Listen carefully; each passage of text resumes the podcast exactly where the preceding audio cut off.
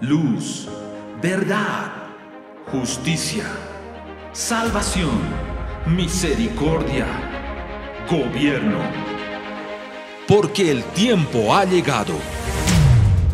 Proyecto Transformación. El reino de Dios está entre nosotros.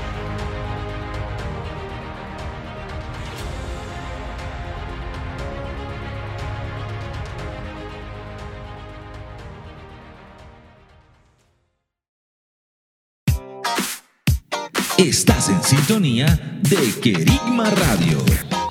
Extendiendo el mensaje del reino de Dios a todas las naciones de la tierra.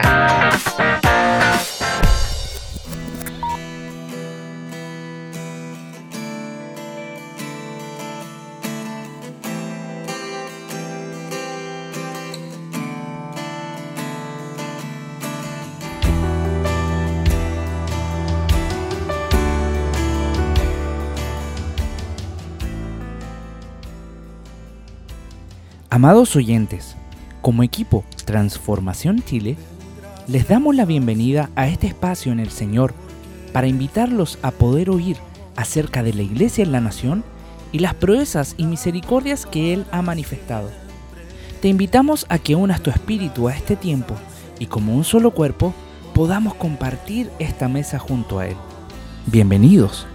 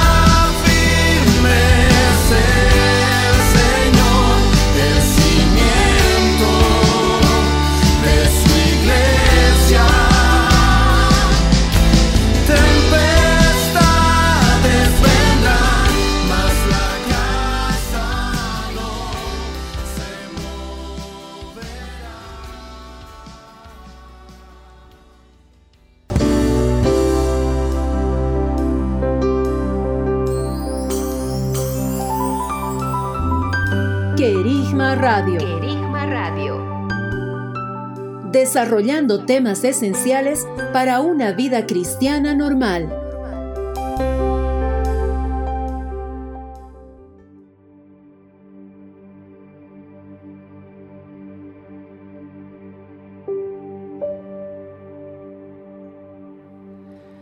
Bendiciones a todos, bienvenidos a un nuevo programa en esta sección. Les saludamos en el amor del Señor desde la nación de Chile. Y qué lindo ha sido poder estar compartiendo junto a ustedes, queridos oyentes, todo el proceso de, de misericordias y bondades que ha tenido el Señor en, en los programas anteriores, donde hemos visto que sus misericordias han corrido en la última década a favor de esta nación. Yo queremos seguir adelante mirando lo que el Señor ha hecho sobre la nación y es por eso que hoy como invitado a este tiempo tenemos a la pastora Andrea Guzmán de Concepción que nos va a estar acompañando para poder hablar acerca de la movilización hecha el 2014.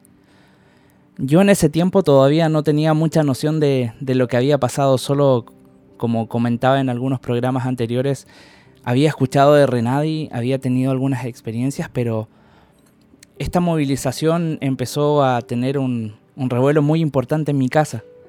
Y me gustaría partir este tiempo preguntando, ¿cómo nace la movilización del año 2014? Antes de comenzar, quiero saludarlos a todos y agradecer la invitación, bendecirlos y dando gracias al Señor porque nos permite poder contar sus maravillas y los testimonios de la vida de Cristo, no solo a favor nuestro, sino también a favor de la nación. Así que bendecidos a todos los amados. Y respondiendo a tu pregunta, ¿cómo nace la movilización? La verdad es que el 2013 fue un año bien importante para nosotros eh, en forma particular como familia, pero también para la nación y para la iglesia. Si hacemos un poco de recuento histórico, eh, ya para el 2013 había todo un movimiento juvenil bien importante en la nación. Eh, los que son chilenos recordarán el famoso movimiento pingüino, eh, que nace aquí en la zona, en la zona del Biobío, con estudiantes de Lota Coronel eh, que se levantan para poder pedir por una educación justa y llegan caminando hasta Santiago y ahí toma revuelo, transformándose también en un movimiento a nivel universitario. Y la verdad es que entendiendo las cosas en el espíritu, esto era más que solamente un movimiento revolucionario, sino que el Señor nos habló durante el 2013 a un, a un grupo de hermanos que nos reunimos a ser entrenados y escuchar al Señor durante ese año. El Señor nos habló de que estábamos a 40 años, o sea, el 2014 se cumplían 40 años del, del golpe militar. Y entendemos en el espíritu que 40 años es el tiempo de recambio de una generación. Y veíamos cómo mientras más se acercaba el cierre de este ciclo que se empezó con el golpe de Estado, eh, todo este movimiento que estaba liderado por los jóvenes estaba tomando no solo fuerza, sino que mucha violencia.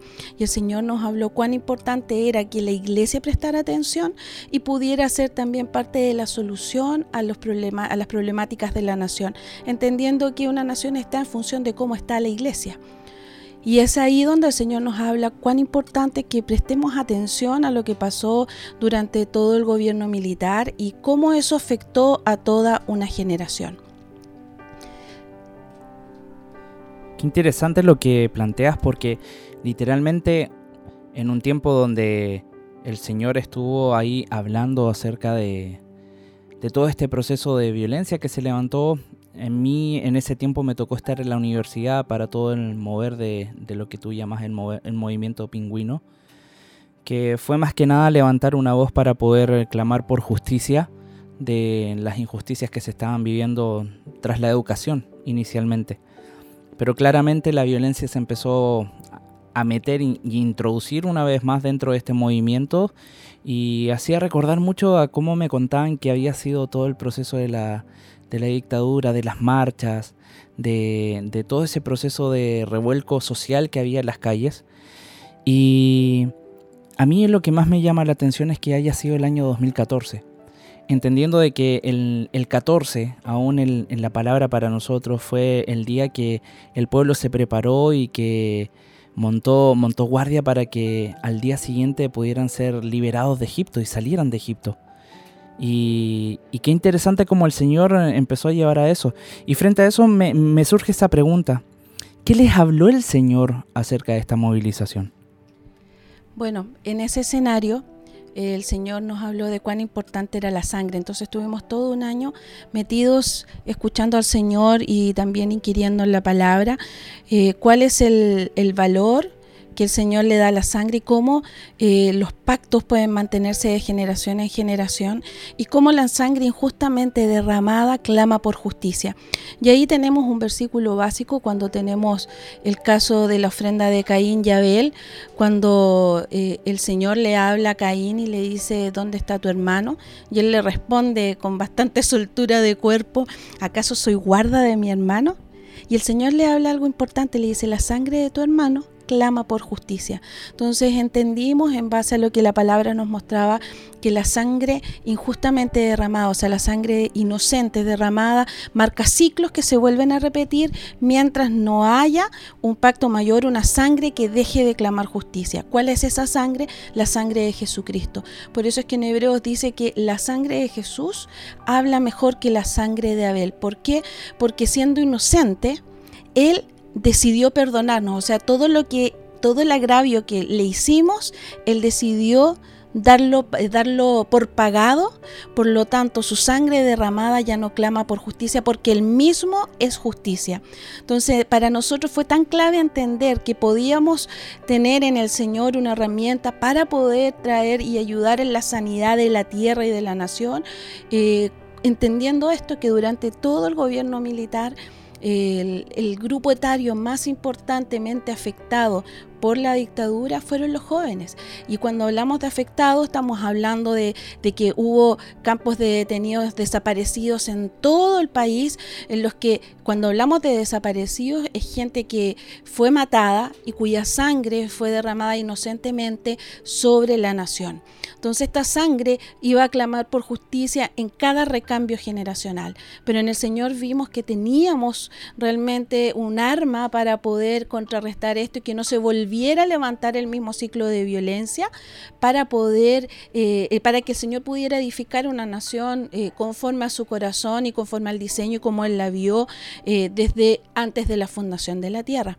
Entonces en ese entendido el Señor no, nos llamó no solo a entender el rol de la sangre, sino también hacer una cartografía y poder identificar en la nación cuáles fueron los puntos más importantes de derramamiento de sangre. La verdad es que todos conocíamos de alguna manera el, el, periodo de la dictadura, pero cuando empezamos a revisar los datos, el dato duro, realmente fue impresionante descubrir cuántos centros de detenidos desaparecidos hay en toda la nación y cuántas muertes y cuántos desaparecidos hubo que era sangre que clamaba por justicia. Entonces desde ahí el Señor no, nos estuvo preparando y nos indicó que era importante que sobre esa sangre que clama por justicia se pudiera levantar eh, con ayuda de los ángeles y poder colocar una sangre que no clamara por justicia, que es la sangre de Cristo, como un pacto mayor sobre una nueva generación en la nación. Qué interesante, la verdad meditaba mientras estabas compartiendo y mientras hablabas y explicabas todo el proceso de, de, lo que fue entender el, el, proceso de levantar la sangre y cómo esta sangre mayor era necesaria ponerla para poner un fundamento nuevo. Y ahí me, para las personas que están oyendo esta entrevista y no conocen un poco de la historia de la nación de Chile, en el periodo de 1973 hasta 1989 eh, hubo un periodo de gobierno militar donde para el 73 y así en ese mismo rango de década en varias naciones de Sudamérica ocurrieron eh, golpes militares donde los militares y la junta militar tomó la autoridad y el poder completo pleno de, de las naciones. Y ese es en este periodo donde Chile entra en ese tránsito, tránsito importante. Eso es lo que se conoce como la Operación Cóndor, que no solamente afectó a Chile, afectó también a Bolivia, afectó a Argentina, afectó a Brasil y también estaba dentro de eso Paraguay. Y lo interesante es que en cada uno de esos países, cuando pudimos revisar la historia para poder hacer la cartografía y poder entender cómo, cómo la, tiniebla, la tiniebla operó para poder empoderar y levantar a una generación que estaba corrompida dentro de sus motivaciones. El Chile, en el caso, en nuestro caso particular, los principales afectados fueron los jóvenes, mientras que en el caso de Argentina fueron los niños. Los niños fueron arrancados de sus hogares, fueron dados en adopción, no conocieron a su familia. Entonces, cada, cada una de las naciones tuvo un efecto, en el fondo vivió consecuencias diferentes de lo que se conoció como Operación Cóndor. Entonces, en nuestro caso era tan importante poder quitar este estrato de sangre sabiendo que no somos nosotros, sino que es el Señor, eh, mediante también las instrucciones que Él nos dio, quien realmente podía hacer esto. Nosotros solo somos instrumentos en manos del Señor. Amén, muy cierto. Y dentro de esa cartografía que el Señor les hizo poder empezar a levantar para poder hacer esta movilización y tener una base en el Señor para poder moverse. ¿Qué pudieron descubrir? ¿Cómo era la iglesia en ese tiempo? Porque para un tipo de evento de esta forma tiene que haber sucedido algo. O sea, la nación, como tú bien partías comentando, es un reflejo de cómo está la iglesia. Entonces, eh, ¿qué pudieron investigar? ¿Qué, ¿Qué el Señor les mostró acerca de eso? Antes de responder eso, quisiera comentar brevemente qué es una cartografía, porque seguro eh, más de alguno de nuestros amados que están escuchando eh, por primera vez se están acercando a este concepto y vamos a explicarlo de manera bien sencilla. Una cartografía para nosotros en este caso fue simplemente tomar el mapa de Chile e ir marcando los puntos según las instrucciones que el Señor nos dio para poder investigar.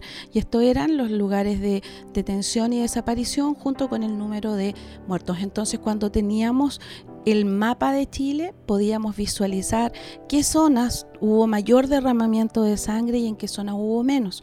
Ahora eso es importante, ¿por qué? Porque mientras más sangre hubo significa que ahí obviamente la tierra entra en maldición, porque la sangre derramada sobre la tierra eh, es maldición sobre todo si es sangre inocente. Entonces ahora respondiendo a tu pregunta, creo que para todos fue muy duro eh, la investigación que hicimos en torno a la iglesia, porque también revisamos eh, la historia de la iglesia en ese tiempo y nos dimos cuenta que de los relatos históricos y la evidencia, en especial la iglesia evangélica, más bien tuvo una actitud pasiva y en muchos casos más bien de cómplice con cada una de estas atrocidades que ocurrieron en la nación. Eh, hubo iglesias que entraron en acuerdo con el gobierno militar y un caso muy emblemático mientras ocurrían eh, algunas de las, ejecuciones eh, que, estaban cerca de, de- una iglesia en particular. Era el momento en el que el obispo pedía que se cantaran los himnos más fuertes y donde de alguna manera pareciera ser que el espíritu se derramaba de manera más potente, de modo que el ruido ambiental que se generaba eh, a causa del- del- de la adoración y los cánticos lograba esconder el ruido de las balas mientras ocurrían las ejecuciones. Y la verdad es que la iglesia está lejos de ser, eh, lejos de, de tener que tener ese comportamiento. Entonces creo que para todos los que estuvimos en esa investigación fue muy fuerte darnos cuenta de esa actitud pasiva y en muchos casos cómplice con cada una de estas atrocidades. Y con mayor razón había un peso en nosotros de poder de alguna manera restituir al Señor y restituir también eh, a la creación, a la tierra y a la nación por la, la falta que tuvo la iglesia en ese tiempo. Puede ser falta porque no, no hubo entendimiento, pero había una falta de la iglesia que necesitaba ser restaurada. Muy cierto. Y frente a, todo esto que estamos conversando, ¿la movilización fue una convocatoria solo para la nación o esto fue una convocatoria que se abrió? ¿Me, me podrías contar quiénes fueron los que acudieron a este llamado? Es bien interesante porque la instrucción que recibimos de parte del Señor es que esta movilización debía ser dirigida por jóvenes. ¿Por qué? Porque en el fondo la, la generación que fue afectada durante estos 40 años fueron jóvenes. Por lo tanto, todas las personas que eran mayores, aunque fueran pastores porque nos acompañaron, no podían liderar, eran nuestro equipo de apoyo y los jóvenes en, en- en to- en la totalidad de la movilización estuvimos a cargo de, de todas las intercesiones, obviamente con ayuda de los amados que tienen más experiencia también y que tienen un peso espiritual mayor. También fueron convocadas algunas naciones quienes quisieran sumarse y lo lindo es que llegaron de las naciones que también estuvieron afectadas por la operación Cóndor. Tuvimos pastores con jóvenes desde Paraguay, eh, tuvimos pastores también con jóvenes desde Bolivia, también estuvieron acompañándonos amados de- desde Argentina. Entonces fue muy lindo porque, el, ah, y aparte de eso Colombia, había olvidado a Colombia también. De Colombia el Señor también envió a jóvenes que pudieron participar eh, en todo este proceso en el que el Señor nos permitió levantar este estrato para poder aperturar un camino de restauración a la nación. Amén, amén. A mí me llama mucho, mucho la atención porque tengo la honra de poder también participar dentro de un proyecto, Proyecto Benjamín, que yo creo que más de alguno de ustedes, queridos oyentes, ha escuchado de este proyecto, un hermoso proyecto junto a jóvenes. Y, literalmente tiene esa esencia, como, como el recambio generacional y, me hace meditar automáticamente y pensar en el pueblo de Israel cómo a causa de la murmuración que se generó en el pueblo de Israel en el desierto, tuvo que haber un recambio generacional en ellos, donde los hijos de ellos recién fueron los que se levantaron para poder entrar al- a lo que era Canaán, a la tierra prometida del Señor. Entonces, qué interesante que el Señor hubiese en este tiempo llamado a poder levantar esta sangre que salía- se había derramado en injusticia, pero a través de los jóvenes, restituyendo quizás lo que habían perdido en ese tiempo, porque yo de lo que he aprendido en, esta juventud que tengo, eh, sé, de, sé de buena fuente que los jóvenes de esa época, del, del periodo que les tocó vivir su juventud o su adultez, en este periodo quedaron en una generación que es muy distinta a la que me tocó vivir a mí, que vengo de un periodo mucho más cercano al, al término de, este, de esta etapa. Y es interesante que hayan habido jóvenes de esa época, de esa generación, que hayan tomado esa posta y hayan dicho sí y amén, y aún no solo en esta nación, sino en las naciones. Y, y es lindo escuchar eso porque para mí es despertar ese, ese espíritu arrebatador de, de, ese Benjamín que se levanta para poder pelear las batallas que el Señor quiere pelear con nosotros. Entonces, eh, frente a eso, ¿cómo eran las dinámicas de la movilización en, en ese, en ese tiempo? El Señor me recordaba esto.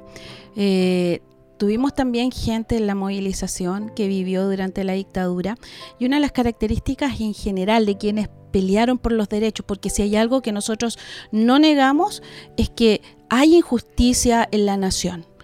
Y esa injusticia debería resolverse y la iglesia debería ser también eh, una fuente de respuesta para, para el gobierno y para las naciones. Y lo primero que el Señor nos pide para esta movilización es que necesitamos eh, desapegarnos, salirnos aún de los colores políticos. ¿Por qué?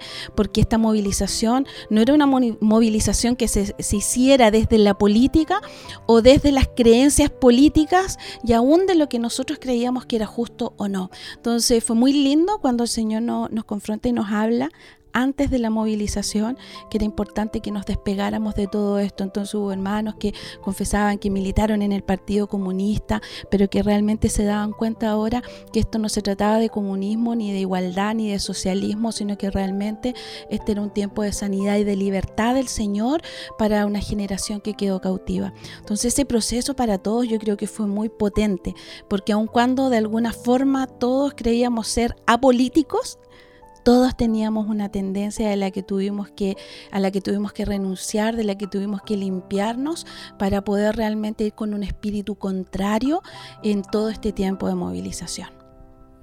Amén, qué tremendo. Y, y es impresionante porque me hace pensar de, de lo que la palabra dice. Somos peregrinos en esta tierra. Y literalmente no tenemos que hacer de esta tierra y nuestro territorio lo, lo que es nuestro, sino atesorar lo que debemos en los cielos. Entonces, es confrontador porque yo creo que fue confrontar también sistemas de pensamiento que se deben haber levantado en toda una vida. Y, y cómo, cómo todo este sistema no solo era levantar la sangre, sino también levantar una idea, una voz, un, sistema de pensamiento que, que se levantó a través de esa sangre que se quiso como sumergir en la genética de la nación. Me, me llama mucho la atención. Ahora, ese proceso de limpieza fue muy importante porque la verdad que uno, de, la, de los pecados, y voy a decirlo con cuidado, de la iglesia en toda esta temporada del, de- del gobierno militar fue haberse vuelto política. Entonces la iglesia dejó de tener una, un- una comunión y dejó de, de- de lado de alguna manera en algunas áreas eh, la vida del Señor eh, por dedicarse también a hacer negociaciones y hacer contrataciones con la política. Entonces ahí empezaron a aparecer, y yo lo recuerdo cuando era pequeña, los candidatos en las iglesias, eh, tratando de conseguir el voto evangélico que en la mayoría de las naciones siempre de alguna manera define un poco ciertas votaciones. Entonces la iglesia se volvió política y por eso es que nosotros no podíamos entrar en este tiempo de recorrer la nación desde la política, sino que realmente desde el Señor. Y el que se pudiera levantar, recordemos que estábamos ya con la palabra de que el Señor iba a levantar una generación de Josías, ¿cierto? De gente con un corazón limpio, con un corazón que no estuviera vinculado a la política, sino que realmente vinculado al Señor para una temporada de gobierno de la Iglesia Mayor. Entonces fue muy lindo eh, mirándolo en perspectiva ahora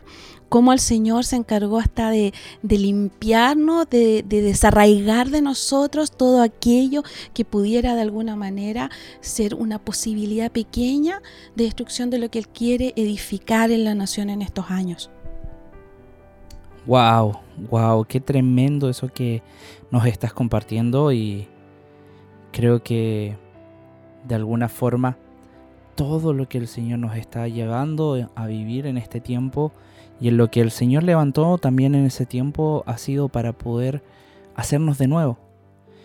Y, y frente a esto también quiero hacerte la pregunta de cómo fueron las dinámicas de, de esta movilización. El Señor nos habló de que teníamos que recorrer el país en tres tiempos, considerando que la nación está dividida espiritualmente en zona norte, zona centro y zona sur, y entendíamos cuáles eran los límites espirituales que en algunos casos coincidían también con los, límites geopolíticos de la nación. Y el Señor nos dividió en distintos grupos porque la idea era poder tocar durante el día de manera eh, simultánea distintas ciudades en la misma zona para poder dar abasto y poder cumplir con la, con la instrucción del Señor de poder tocar los puntos más importantes. Eh, esta movilización duró 45 días, eh, que es un tiempo bastante importante. Partimos con la zona sur, Después continuamos con la zona norte y terminamos con la zona centro. Todo el recorrido fue realizado en vehículos y fue muy lindo porque sabes que cuando empezamos a organizar eh, la, movilización estábamos en toda la parte logística previa, eh, cómo los hermanos ponían sus vehículos, los que no podían ir pusieron sus vehículos para que otros los condujeran, otros arrendaron vehículos para ponerlos a disposición para que pudiéramos tener a, todo- a- todos transportados. Eh, otro, otro tema logístico bien bonito que vimos como testimonio al Señor fue que el Señor nos pidió que pudiéramos estar eh, en cada ciudad donde nos tocara dormir, eh, estuviéramos durmiendo en hoteles y ver cómo el Señor nos abrió tantas puertas, Benjamín. Realmente fue impresionante.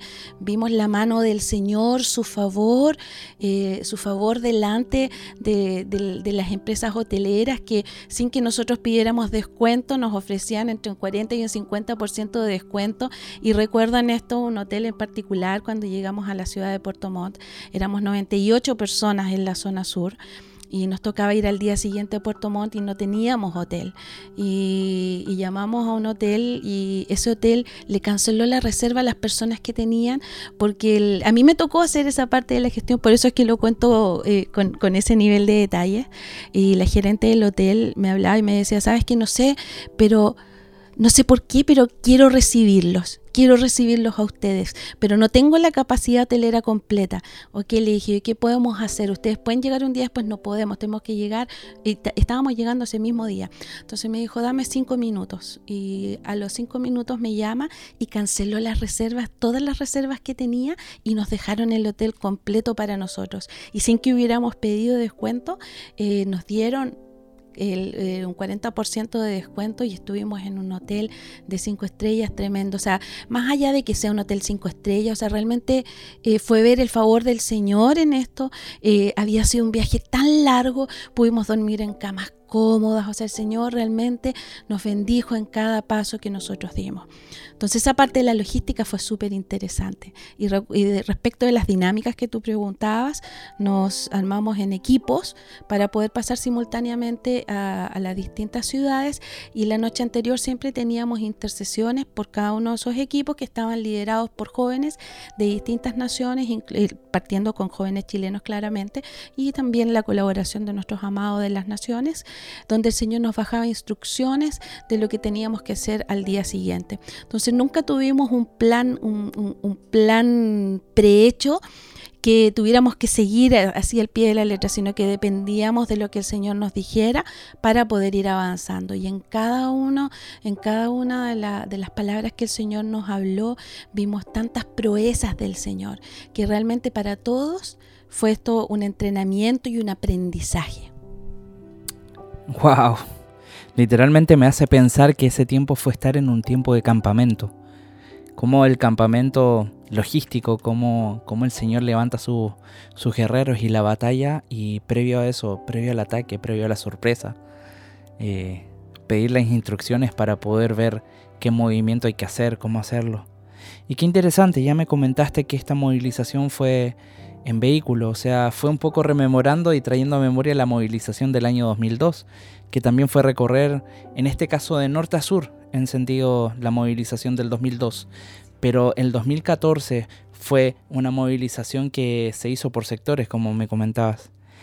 ¿Y qué lugares visitaron en, en esta movilización? Porque me comentabas que partieron por la zona sur, después hicieron la zona norte y después terminaron cerrando esta movilización en la zona centro. ¿Nos podrías compartir acerca de eso? La verdad es que lo lógico diría que deberíamos estar yendo a las capitales de cada una de las regiones. En algunos casos efectivamente coincidió con eso, pero también hubo situaciones, por ejemplo, eh, que el Señor nos pidió pasar a Parral, porque frente a Parral está la zona donde estaba la colonia Dignidad o Villa Baviera. Y resulta que en las investigaciones eh, salió a la luz claramente que había una conexión, eh, cierta vinculación con el gobierno militar. El presidente de la época eh, dio muchos beneficios a Paul Schaeffer, que era el, el líder en ese momento del- de esta agrupación, donde también descubrimos a partir de las investigaciones que fue un lugar de detenidos desaparecidos. Entonces, la lógica de que teníamos que pasar a, la- a las capitales, realmente el Señor las rompió. No, nos dimos cuenta que habían lugares tan importantes para el Señor, donde hubo un derramamiento de sangre muy, muy potente y lugares que eran claves en el espíritu. Entonces estuvimos visitando prácticamente todas las regiones, en las ciudades principales y también otras ciudades más pequeñas, parecieran ser pueblos o villas, pero que realmente vimos la mano del Señor y cómo esto se, se, se manifestaba de manera natural. Wow, amén. Y frente a esto, ¿qué nos podrías comentar además de las experiencias que vieron en la movilización? Ya me comentaste una, cómo el Señor preparó cada lugar donde ustedes tenían que dormir y, y literalmente tocaba los corazones de las personas y los terminaban bendiciendo a ustedes sin ustedes estar pidiendo algo.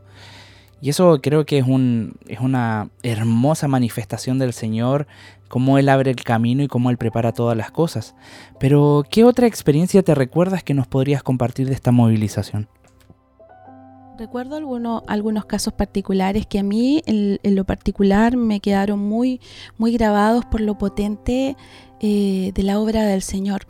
Recuerdo el equipo que pasó a Chillán Viejo. El Señor para, para esa zona eh, habló de la semilla y la importancia de poder recuperar a generaciones, en especial de generaciones de niños. Y si, no, si consideramos perdón, la historia, el- en esa zona, en Chillán Viejo, nace Bernardo Higgins, que es considerado el padre de la patria desde lo histórico, y también es la imagen visible de la orfandad que, el- que marca el carácter del chileno. Entonces fue tan potente ver cómo en una zona eh, donde nace la orfandad, donde hay, hay una impronta en el espíritu tan potente que, que marcó a toda una nación, el Señor eh, hablara de semillas y un tiempo de liberación. Fue muy potente poder eh, observar eso y cómo señales naturales nos acompañaban. O sea, por cada acción el cielo reaccionaba, se abría, habían señales eh, en los cielos, señales en la tierra. Y en esta acción en específico, después que, ocurrió esto, terminando la oración de los hermanos, llegó un grupo de niños a jugar al parque donde ellos estaban. De la nada, es como si literalmente hubieran salido de, la, de las cárceles en el espíritu y se manifestaron en lo natural y llegaron y rodearon toda la zona y los hermanos también jugaron con ellos. También fue muy impresionante eh, en el norte cuando pasamos a algunas ciudades algunas ciudades que de alguna manera podríamos decir no eran tan importantes, como por ejemplo eh, Copiapó. Y fue muy interesante lo que el Señor hizo ahí, el poder entender en el espíritu eh, cómo se mueven, cuáles son los gobiernos espirituales. Y yo creo que una de las cosas que a mí en forma personal me, me, marcó mucho y fue un tiempo de mucha enseñanza fue haber pasado a San Pedro de Atacama eh, que de alguna manera es, un, es un, uno de los, eh, de los destinos turísticos más importantes para, a nivel internacional, sobre todo para la gente que maneja la nueva era y el esoterismo. ¿Por qué? Porque ese es un lugar, eh, un lugar, un, un lugar de, de mucha presencia espiritual, es un portal espiritual. Y ver cómo, cómo el Señor nos habló aún ahí de todo el proceso que estaba, el- estaba ocurriendo en la nación, con todas las señales que hubo en, ese, en esa entrar y salir, realmente fue impresionante. Y hay, una, hay un hecho específico que quisiera comentarte que yo creo que a nosotros como, como equipo eh, nos marcó muy potentemente, que fue en el sur. Cuando estábamos pasando por Valdivia, terminamos ese día, el Señor nos pidió que fuéramos a la, a la costa de Valdivia a terminar todas las acciones ese día con un tiempo de adoración frente al mar. Y estábamos en frente a un acantilado y empezó el atardecer y estábamos todos levantando adoración. Eh, recuerdo que una familia de, de Argentina muy amada por, por- por todos nosotros llevó sus banderas, los amados de Bolivia también, con banderas, danzando, levantando realmente mucha gratitud al Señor por lo que hasta ese momento eh, Él había hecho. Y entre paréntesis, en la ruta que habíamos hecho desde, desde Santiago, Ciudad de Luz, hacia el, hacia el sur, el Señor nos pidió en Cauquenes, pasamos por Cauquenes, pasamos a Lomas de Cauquenes, que es una viti- vitivinícola, y nos pidió que compráramos un, un vino muy característico de ellos, que es el Late Harvest o cosecha tardía, que se llamaba El Esperado. Entonces, él fue muy lindo porque teníamos guardado ese vino y el Señor ese día nos pidió compartir el pan y el vino en medio de la celebración de lo que el Señor estaba haciendo ese día, mientras estábamos frente al mar presentando adoración y estábamos mirándonos todos y mirando también todo lo que el Señor estaba haciendo en la nación. Y pudimos compartir el pan y el vino y ese día el Señor nos bajó una palabra que fue tan potente para nosotros que nosotros, eh, si bien todavía no la hemos visto cumplida, nosotros no, no vamos a parar y le seguimos creyendo al Señor de que la nación tiene un diseño para poder levantar una casa de intercesión y de or- adoración 24/7 a nivel internacional. Y saben que eh, ese día que el Señor nos hablaba de eso y el Espíritu profetizaba, fueron las naciones las primeras en levantarse para ofrendar y poder sellar esa palabra. Entonces, cómo se levantó Ecuador, cómo se levantó Colombia, Bolivia, Argentina a sembrar a sembrar y diciendo sí creemos lo que el Señor está soltando. Sabemos que para nosotros este es un camino de largo aliento y que tomamos nosotros el desafío y seguimos creyendo que esa es la voluntad del Señor y nos estamos esforzando en ello. Pero creo que ese fue uno de los días más lindos que tuvimos en la movilización por toda la manifestación del Espíritu en medio de nosotros. Amén. Qué tremendo. Muy lindo. Y quiero terminar este tiempo haciéndote una pregunta más. Porque creo que lo que nos has comentado ha hablado de lo que el Señor hizo y lo, que el Señor manifestó en cada una de las ciudades que se visitaron. eh, cómo el Espíritu se movió para poder aún levantarse y poder quitar esta sangre. Porque en cada ciudad ustedes hacían acciones para poder levantar esa sangre que hablaba como la sangre de Abel, para posicionar la sangre de Cristo. Pero mi pregunta es, ¿qué frutos visibles ves hoy de esta movilización sobre la iglesia de la nación? Primero quisiera contarte que hubo también muchas señales en lo natural. Entonces, cada vez que íbamos pasando por algún lugar, yo recuerdo en especial por el- en el caso de cuando se pasó en Colonia de Dignidad, al día siguiente salió la noticia que encontraron eh, enterrados los archivos que nadie conocía respecto a los detenidos desaparecidos. O sea, esa fue una prueba fehaciente de que ese fue un lugar de detenidos desaparecidos en, el, en el mismo lugar de Villa Baviera. Y eso salió publicado en todos los diarios. Después empezaron a aparecer más registros, más fichas y empezaron a aparecer las condenas de aquellos que estaban vinculados a, estos, a, a este tipo de, de acciones en contra, que, que estaban clasificadas como en contra de la humanidad. Y en el caso de la iglesia, realmente vimos que el Señor está haciendo un recambio, eh, un recambio generacional tan lindo y hoy día vemos más y más cómo eh, se han levantado eh, amados hijos del Señor que están fuera del color político y que no quieren negociar con el sistema de este mundo con tal de hacer la voluntad del Señor. Yo creo que todavía nos queda, nos queda tarea, el Señor tiene que seguir obrando, pero creo que un desafío que todos los que estuvimos ahí eh, recibimos y hemos, nos hemos mantenido firmes y es nuestro deseo mantenernos firmes en eso, es que el Señor cumpla su voluntad primero en su iglesia y que podamos ser esa esposa sin mancha, sin arruga, que no tiene de qué avergonzarse y que realmente es la respuesta para una nación, con hombres y mujeres, con jóvenes que han guardado su corazón de no querer contaminarse con el sistema de este mundo para poder realmente ser una voz directiva para la nación y para todos aquellos que necesitan del Señor. Amén, que así sea, que esas palabras que has soltado ahora son una verdad y sean una verdad eterna sobre esta nación. Bueno, Pastor Andrea, te quiero dar gracias por este tiempo que compartiste junto a nosotros y quiero agradecerte, querido oyente, por haber estado también juntos en este tiempo y sobre todo queremos agradecerle al Señor porque Él es fiel, Él es verdadero y Él sigue levantando sus misericordias sobre nuestra nación. Así que muchas gracias por este tiempo, gracias y te dejo con las últimas palabras. Gracias por invitarnos y la verdad es que este es un llamado para todos los que están escuchando esta palabra. Si tienes un peso por la nación y si tu corazón se ha guardado en este tiempo, es tiempo de levantarnos, es tiempo de tomar, tomar nuestra cruz y seguir el camino del Señor. La iglesia de la nación la hacemos todos los que somos la iglesia de Cristo. Entonces aquí no importa el nombre de la, de- la congregación, es tiempo de escuchar la voz del Señor, de pararnos y hacer su voluntad con un corazón limpio, con un corazón puro y siendo fieles al Señor. Amén, amén.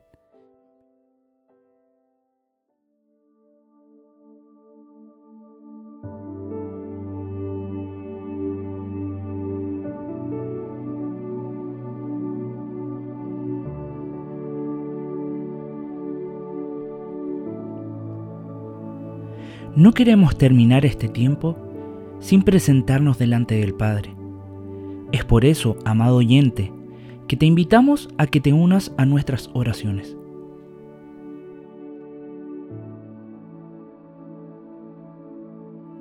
Señor, nos presentamos delante de ti en el precioso nombre de tu Hijo Jesús, pidiendo tu misericordia y tu gracia, Señor, a favor de la nación y de la iglesia.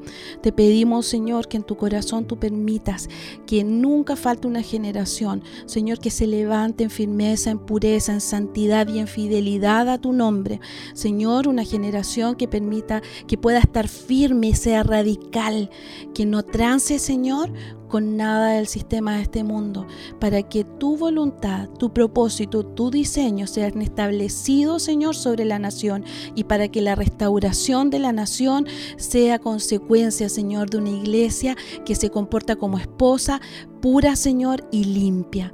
Gracias por tu misericordia, gracias por amar Chile, en el nombre de Jesús. Amén. Señor, en esta hora, Padre amado, te glorificamos, te damos gracias, Señor. Gracias por esta generación, gracias por lo que tú has puesto en medio de ella en este tiempo. Gracias por tu favor y tu bondad, Señor, para con nuestra nación. Y hoy oramos, Señor, y clamamos, Padre, para que cada tiempo, Señor, en cada generación, en cada tiempo, Señor, se levanten los Eliseos, Señor. Se levante esa generación dispuesta a tomar el manto y a seguir la tarea que tú les has encomendado. Que de generación en generación se dispongan aquellos que tienen su mirada puesta en lo alto y sus brazos extendidos, Señor, para hacer tu voluntad, para establecer tu reino y tus propósitos en medio de la nación. Hoy oramos por estas generaciones que se están levantando, una generación dispuesta, una generación que no solo ha dispuesto su corazón, su vida, su tiempo, sino su propia vida, Señor, en disposición de hacer tu perfecta y santa voluntad para nuestra nación. Hoy oramos para que aquellos, Señor, puedan despertarse en este tiempo, de norte a sur de nuestra nación, desde la cordillera hasta el mar, puedan escuchar atentamente la voz que tú los estás llevando, Señor, esa convocatoria que tú les estás haciendo, a disponerse, a levantarse, a tomar el manto, a que ese manto que tú has soltado, Señor, puedan ellos establecerlo, tomarlo hasta la siguiente generación y que así sucesivamente tú vayas levantando generaciones de liceos dispuestos, Señor, a seguir con la labor que tú has encomendado, dispuestos a seguir los propósitos del cielo sobre nuestra nación, Señor, dispuestos a continuar, Señor, de generación tras generación, a hacer que se cumpla el propósito que tú designaste en este territorio. Padre, te damos gracias por ello, Señor. Te damos gracias, te pedimos que tú los capacites, agudices sus sentidos, agudices sus oídos, para que estén atentos al llamado que tú les estás haciendo, Señor, en esta tarde, en este día, Señor. Tú los estás convocando, estás poniendo en ellos, Señor, ese corazón disponible. Y no solo, Señor, los de este tiempo, sino de la generación venidera, Señor. Hay que hayan escuchando, Señor tu llamado cada cierto tiempo, ese llamado de convocatoria que tú estás haciendo, Señor, a generaciones dispuestas. Hoy te damos gloria y honra a ti. Te agradecemos porque sabemos que hay vidas, hay personas dispuestas a llevar tu palabra, a hacer tu voluntad y a cumplir tus propósitos, Señor. Padre, en esta hora levántalo, Señor. Levántalo. Levanta sus corazones. Levanta sus oídos, Señor sus ojos, agudiza sus ojos, Señor. Y que estén atentos, Señor, atentos al tiempo en el que se deben levantar. Que sean hombres y mujeres, Señor, que estén atentos al tiempo preciso. Padre, en esta hora oramos, Señor, para que sean hombres y mujeres entendidos en tus tiempos para que cuando tomen el manto sepan cómo accionar y dónde hacerlo y sean eficaces en tus propósitos en la nación. Hoy los bendecimos, los bendecimos Señor y los llamamos en el nombre de Jesús. Amén. Padre, y seguimos delante de ti y te pedimos que en este tiempo, Señor, así como mantienes a la generación de Elías, que tomó el manto para poder continuar la tarea. Señor, seas tú trayendo esa fidelidad sobre nosotros, sobre la nación. Despertando en esta generación que se ha levantado, entendida, una generación entendida sabiendo el pasado que hubo, pero mirando hacia el futuro que tú pones, el presente que tú pones en nosotros. Señor, oro para que en nosotros como generación nos levantemos de generación en generación y les instruyamos aún a nuestros hijos a poder escuchar tu voz para poder tomar los mandatos y las tareas que tú has levantado sobre la nación. Y así podamos sostener lo que tú has hecho. Señor, te pedimos que venga esa fidelidad, ese convencimiento sobre nuestras vidas para sostener lo que tú has levantado aún en esta movilización. Señor, a no ser una iglesia entendida para no permitir una vez más que la sangre corra sobre la nación. Que seamos una iglesia y una generación entendida que, que no aleje una vez más su corazón de oír tu voz. Sino, Señor, que día y noche estemos buscándote, día y noche estemos comiendo, inquiriéndote, día y noche podamos acercarnos a ti como el árbol de vida, para comer de tus frutos y nutrirnos de la realidad que nos permite fortalecernos para poder sostener lo que tú has levantado. Padre, porque entendemos que en nuestras fuerzas, en nuestro intelecto, en nuestro raciocinio no podemos. Solo lo podemos hacer a través de ti. Señor, que ese anhelo y ese deseo de querer mantener y sostener, ser parte de este cuerpo, el cuerpo de Cristo que ayuda a sostener el resto del cuerpo, sin importar el lugar, sin importar la función, sino entendiendo que todo tributa a que la cabeza pueda ser sostenida. Señor, venga sobre nosotros como esa llama encendida para poder ser encendidos y sostener. Señor, que el egoísmo que pueda haber en nosotros sea quitado. Que no velemos solo como ciudades, que no velemos solo como regiones, sino que nuestra mirada y nuestro entendimiento pueda ser cambiado como nación y naciones, como territorio. Espíritu Santo, pon tú el querer como el hacer en nosotros sobre la iglesia de la nación.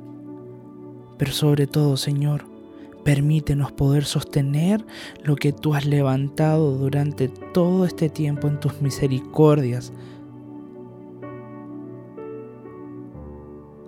Y Señor, ayúdanos a no cometer los errores que nuestros padres cometieron. No queremos ser como el pueblo de Israel y como los salmos dicen, que no seamos como nuestros padres, que fueron una generación porfiada. Señor, queremos ser oidores y hacedores de lo que oímos y vemos de ti.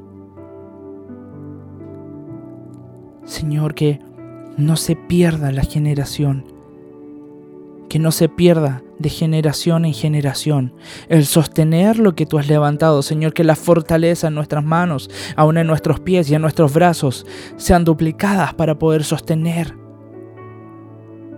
esto que tú has levantado sobre la nación. Señor, porque reconocemos que no fuimos nosotros, reconocemos que no fue nuestro accionar, no fue lo que dijimos, no fue lo que pisamos, sino fue tu accionar a través de nosotros, levantando y sosteniendo y construyendo una nueva realidad sobre la iglesia de la nación y sobre esta nación. Padre, ayúdanos a mantener esto de generación en generación. Te lo pido, Padre, en el nombre de Jesús. Amén. Si durante esta semana, querido oyente, quieres sumarte a nuestras oraciones, te dejamos nuestro petitorio de oración que mantendremos durante la semana. Que el Señor nos permita sostener una generación pura y fiel sobre la nación. Que en cada cambio generacional puedan haber Eliseos que puedan tomar el manto y continuar con la tarea sobre la nación de Chile. Y que de generación en generación podamos sostener lo que el Señor ha hecho sobre la nación.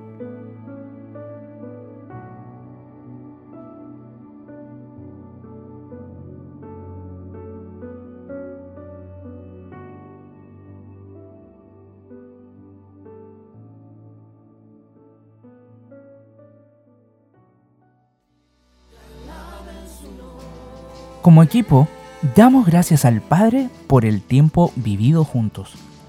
Y te queremos dejar invitado a permanecer en contacto con nosotros visitando nuestra página web www.transformacionchile.com o contactándote vía correo electrónico a equipo@transformacionchile.com. Los bendecimos. Paz.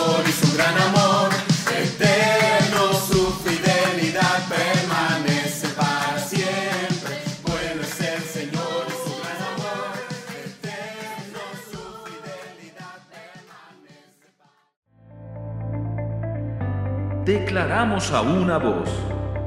Pero la tierra estará llena del conocimiento de la gloria de Jehová, como las aguas cubren el mar.